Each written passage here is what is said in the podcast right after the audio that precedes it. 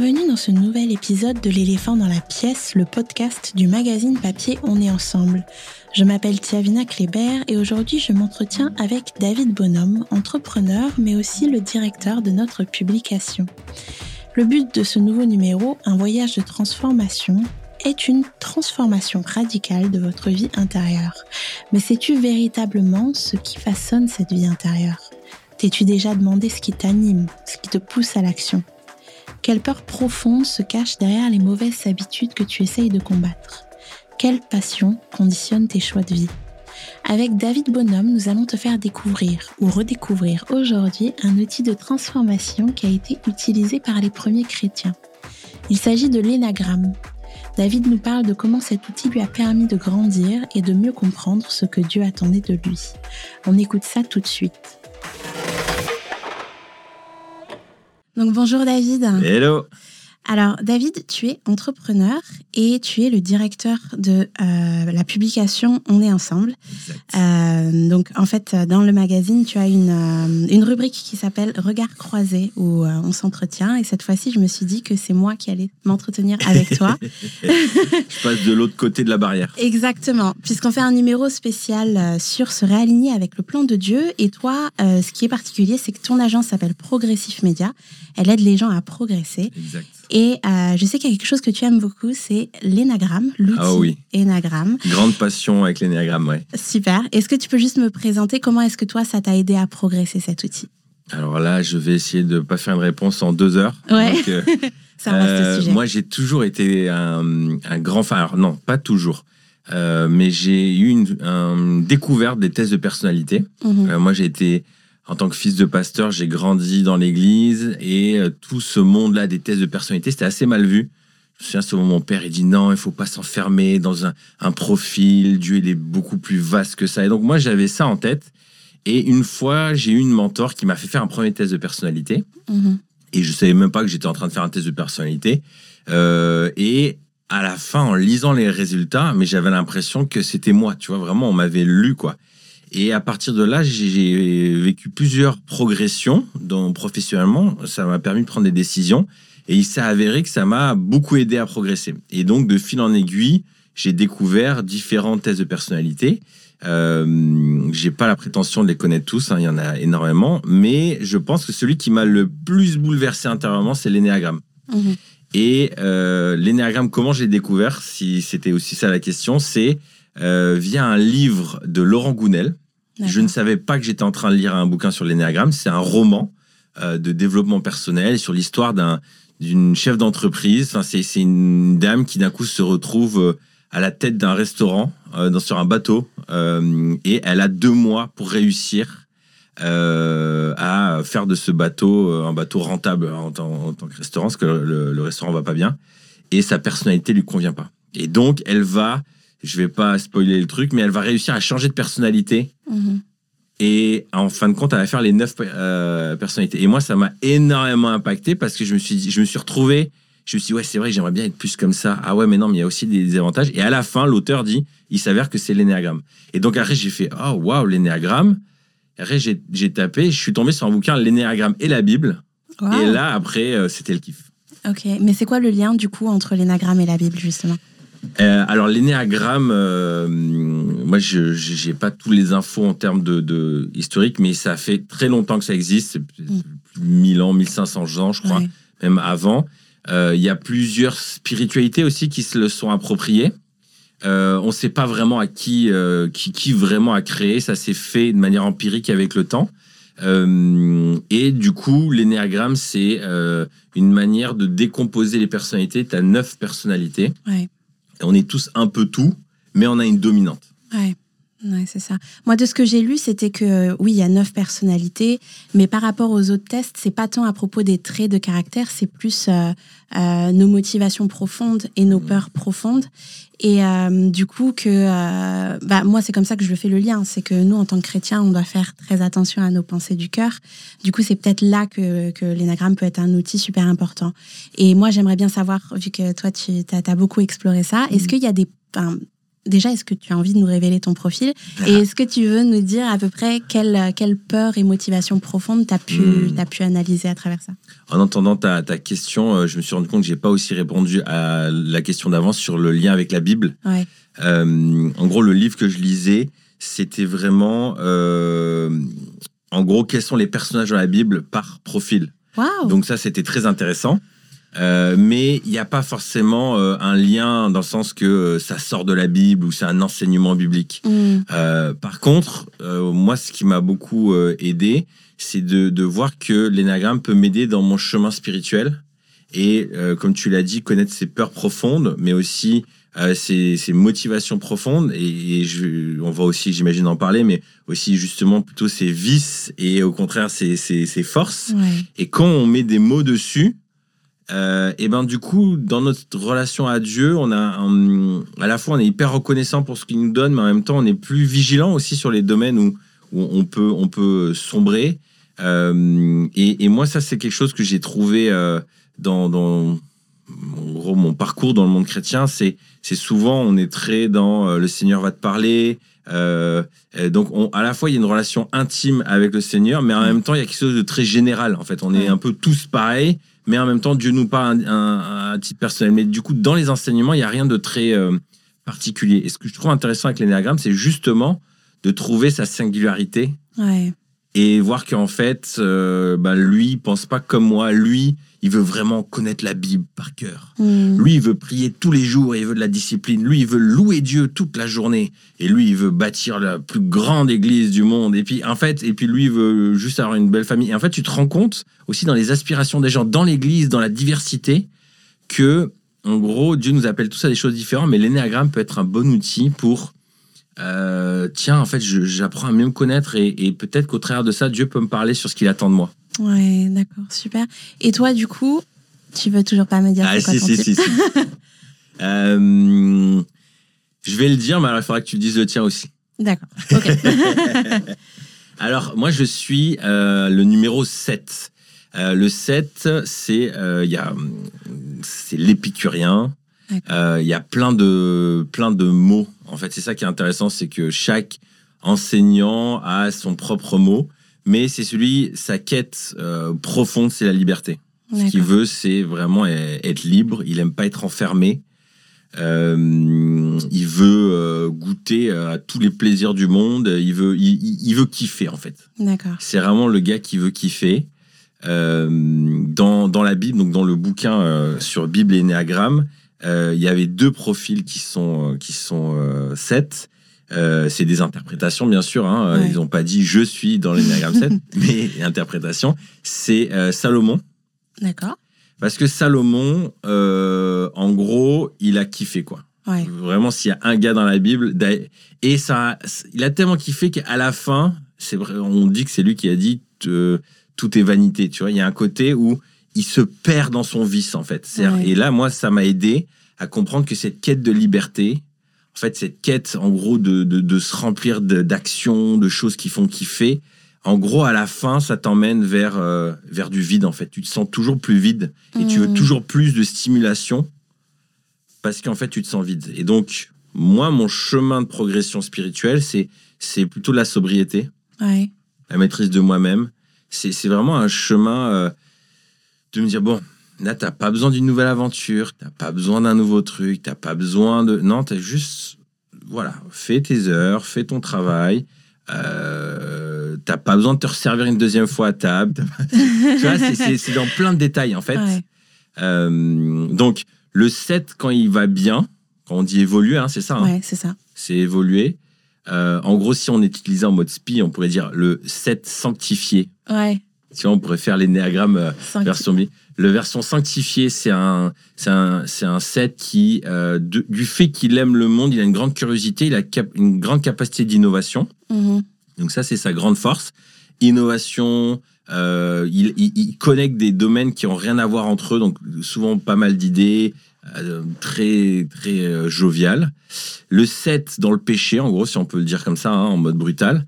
Euh, c'est quelqu'un qui arrive pas à se poser, qui va jamais au bout de ce qu'il fait. Euh, il passe d'un truc à l'autre. Euh, intérieurement, il a aucune stabilité. il est dans un, genre de, de, de, de, de, maelstrom, comment on dit ça C'est un genre de tornade intérieure. Ouais. Et, il passe d'un truc à l'autre et c'est des gens très peu stables. En gros, quand tu... Et moi, ce qui m'a sauvé, et j'avais vu un pasteur une fois faire une prédication là-dessus, et qui disait ce qui sauve un set, c'est euh, de se mettre dans des contextes où il n'y a pas le choix. Et ah. moi, l'entreprise, le fait d'avoir commencé l'entreprise très jeune avec Thomas, ça a été d'une certaine manière un gros engagement pour moi de m'être marié jeune aussi. Et du coup, c'est des domaines où j'ai été obligé d'être responsable. Ouais. Mais si j'avais été à mon compte, d'ailleurs, à, mes débuts, j'étais euh, freelance. Mais laisse tomber, je passais trois mois aux États-Unis, je passais deux mois là, en Allemagne, j'avais aucune stabilité, mais après je faisais plein de projets, mais j'étais un gros vagabond quoi. Waouh. Bah, du coup, moi, je te donne mon énagramme. Ah. Je suis énagramme 4. Donc, euh, c'est celui qu'on perçoit un peu comme euh, le créatif, euh, l'artiste, et qui sont beaucoup dans l'émotion. Après, peut-être que toi, t'en sais plus que moi sur le sujet. parce qu'il me semble que ta femme, elle est aussi énagramme 4. ouais, je connais bien ce profil. Bah, Qu'est-ce que tu peux nous dire sur ce profil, du coup?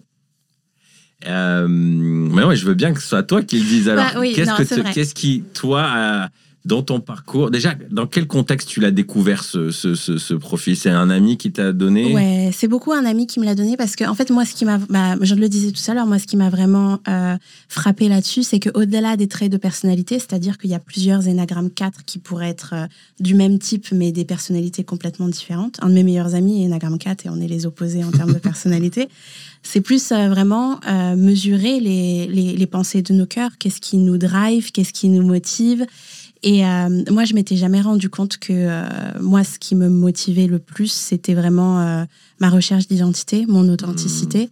Et d'un côté, c'est, ça peut sembler péjoratif parce que c'est très centré sur moi-même, mais à la fois, ça, ça booste un peu ma manière d'être, d'avoir de l'empathie pour les gens, d'avoir de la compassion pour les gens. Mmh. Et, et c'est comme ça que je le perçois. Et il y a aussi cette histoire de, de comment dire, J'aime beaucoup la mélancolie. Hmm. je, suis souvent dans les pics, dans les extrêmes, ce genre de choses. J'aime beaucoup la joie, euh, un peu comme le 7 d'ailleurs. Euh, hmm. j'aime beaucoup. Mais j'aime beaucoup euh, être mélancolique. Ça ne veut pas dire que je vais rechercher à être déprimée tout le temps.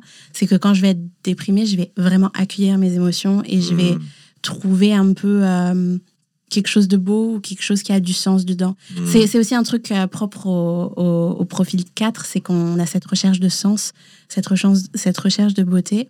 Et, euh, et d'ailleurs, euh, moi, le, test euh, que j'avais fait, c'était un test basé sur des enseignements un peu chrétiens. Mhm.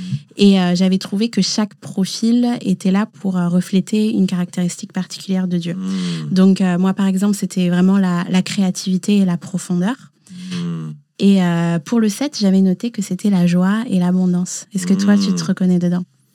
Oui, ben, tu vois, quand tu disais euh, pour avoir une femme 4, euh, je connais, je compare bien les deux profils. Moi, je suis tout le temps en haut, quasiment. Tu vois, toujours excité, toujours on va faire des trucs, toujours de bonne humeur.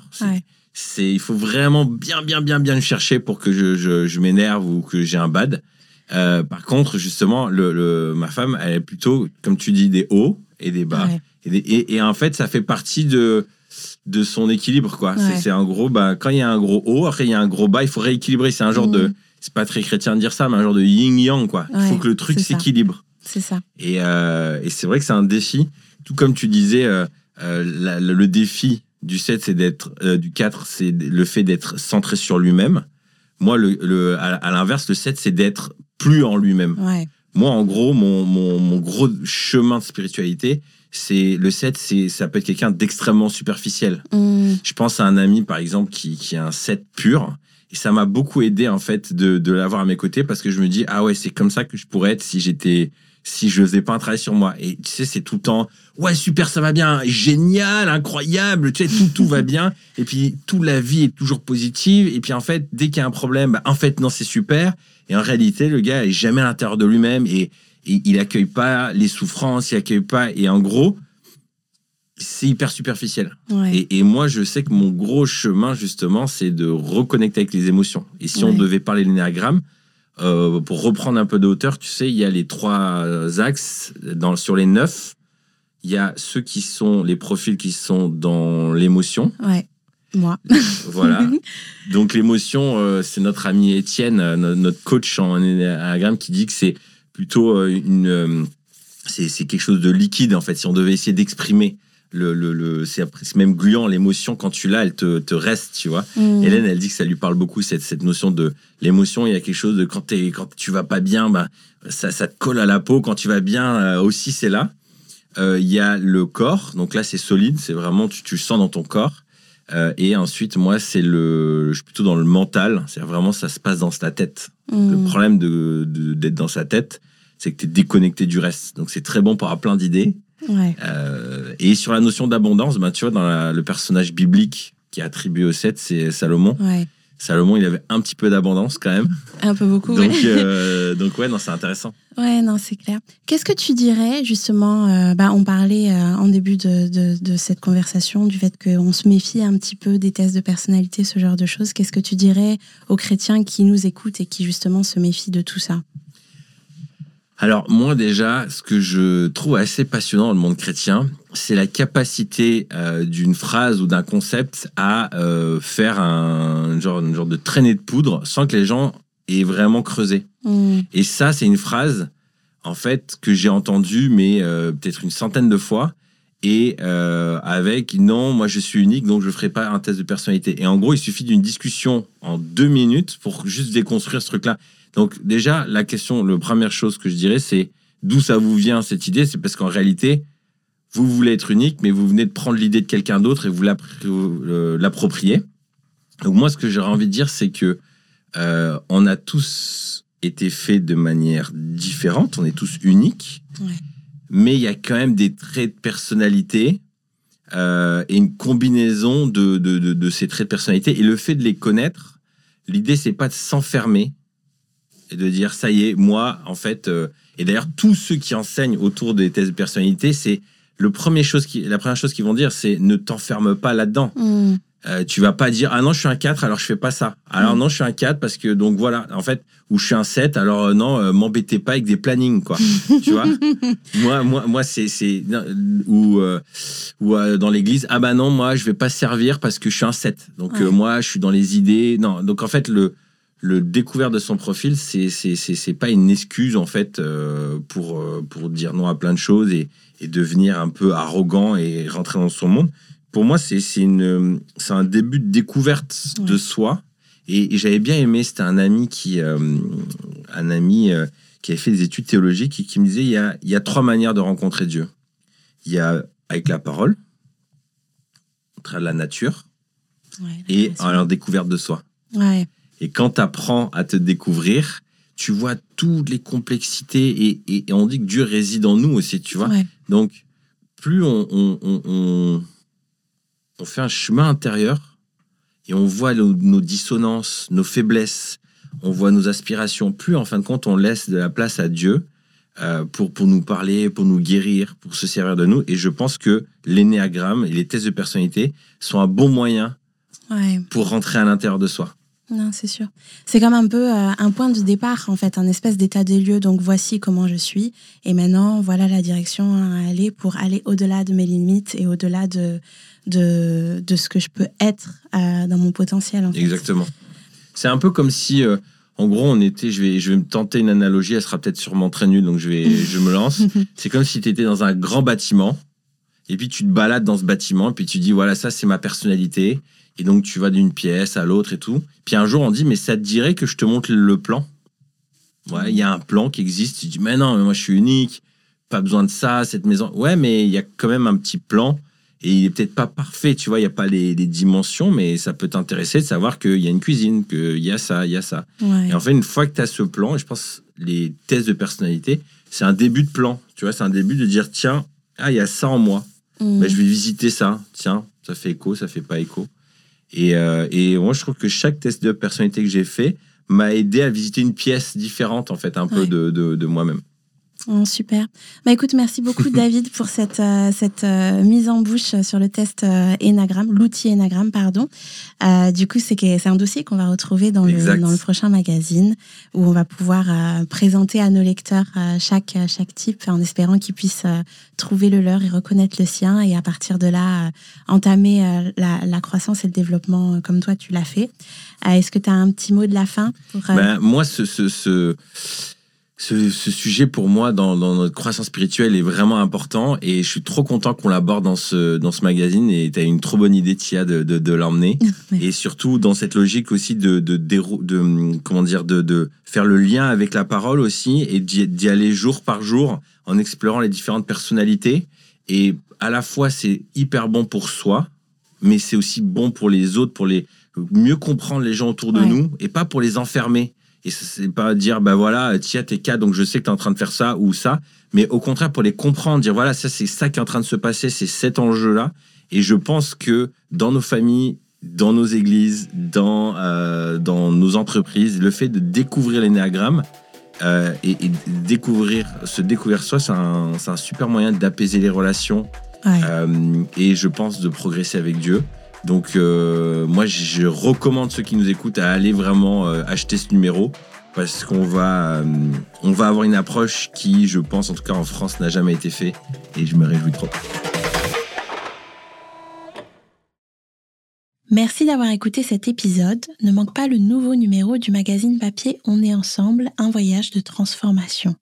Un programme pour te réaligner avec le plan de Dieu pour ta vie. Rendez-vous sur www.onestensemblemag.com pour te procurer un exemplaire du magazine et en apprendre davantage sur l'énagramme et les neuf chemins de transformation. Pour découvrir le magazine, toi qui nous écoutes assidûment, tu peux entrer le code éléphant et bénéficier d'un tarif préférentiel de 13 euros au lieu de 15 euros. Les ventes sont ouvertes jusqu'au 19 septembre, donc ne laisse pas passer cette opportunité. Je te dis à très vite pour un nouvel épisode. La semaine prochaine, nous aborderons une autre problématique de cœur, comment pardonner l'impardonnable. Et pour aborder cette question compliquée, je recevrai Monique Lépine, dont le fils a été l'auteur de la première tuerie de masse au Canada. C'est un témoignage puissant à ne pas manquer et je te dis à très vite.